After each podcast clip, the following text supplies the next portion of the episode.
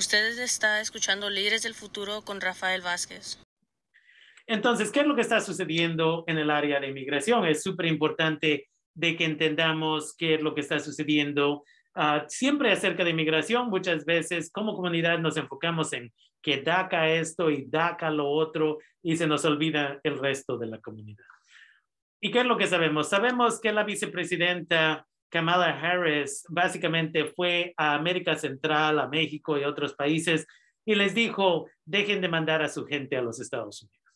Sabemos que de ahí el gobierno estadounidense le ofreció 500 millones de vacunas a gobiernos mexicanos y centroamericanos para que pararan los migrantes para que no llegaran a los Estados Unidos. Sabemos eso porque hemos hablado acerca de eso antes. Y ahora lo nuevo que ha sucedido, el 13 de diciembre, la vicepresidenta Kamala Harris anunció unas nuevas inversiones en Centroamérica para una vez más tratar de prevenir que la gente continúe migrando a los Estados Unidos. Entonces, compañías, aunque usualmente no me gusta hacer, nombrar estas compañías, es importante que sepamos.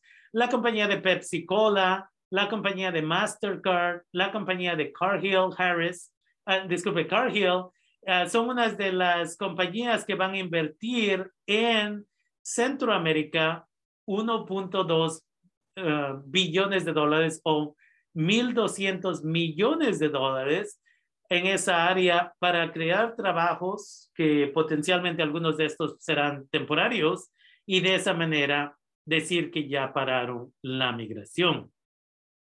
Entonces dice que el anuncio salió uh, en unos momentos cuando varias de las personas que trabajan para la vicepresidenta se están saliendo de su oficina, renunciando a sus trabajos porque no están de acuerdo con algunas de las cosas que ella está haciendo.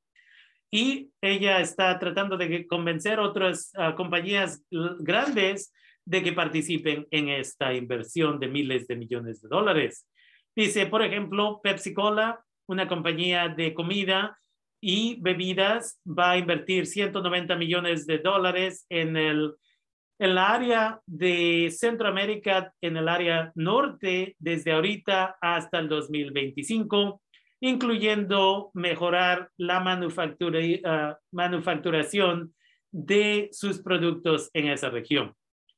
La compañía ya ha estado en Guatemala, El Salvador y Honduras uh, haciendo eso por un tiempo, y, pero ahora ha dicho que va a invertir más millones de dólares.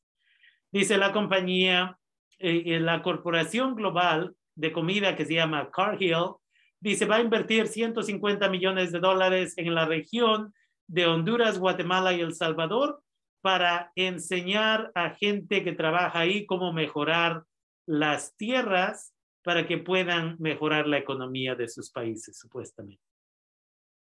Y otra compañía, Parkdale Mills, es una de las compañías más grandes proveedoras de hilo y algodón y productos de hilo y algodón y planean invertir 150 millones de dólares para crear nuevas facilidades uh, o nuevos lugares, nuevas infraestructura en Honduras basado en lo que se reportó.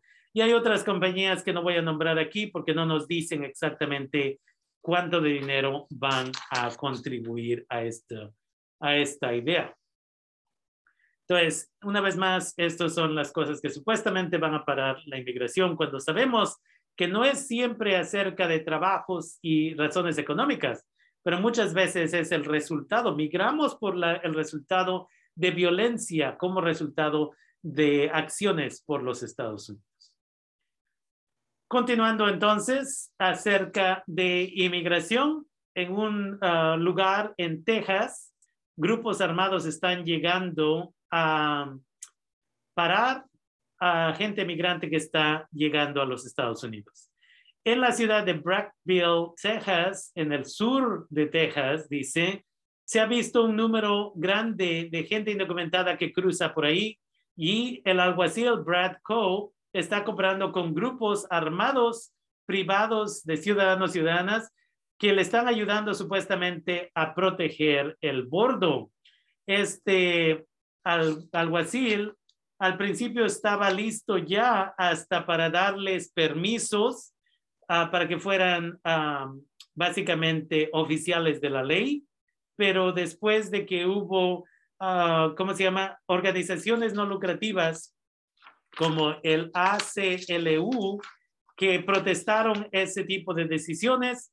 Estas personas, ah, el, el, disculpen, el alguacil decidió no hacer eso.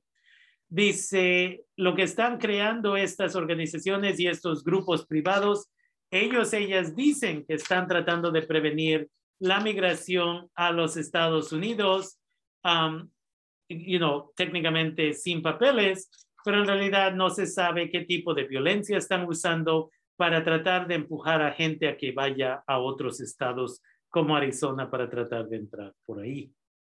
Y finalmente en el área de migración, el Departamento de Inmigración uh, está decidiendo, está planeando que va a cambiar los precios para las personas que quieren aplicar para la ciudadanía, porque como dice el reporte de Newsweek por Yumi Davis, que salió hace tres horas, nos dice que el presidente de los Estados Unidos está proponiendo un nuevo costo para gente que va a aplicar para la ciudadanía y esto es porque dice que no solo los ricos deben de poder volverse ciudadanos y ciudadanas de los Estados Unidos. Entonces, uh, dice que empezaron a subir los precios durante el tiempo del presidente anterior y ahora este, tienen 1.500 millones de dólares extra y por esa razón ahora se sienten con confianza de bajar los precios. Entonces, ahí es donde estamos en esta situación de inmigración.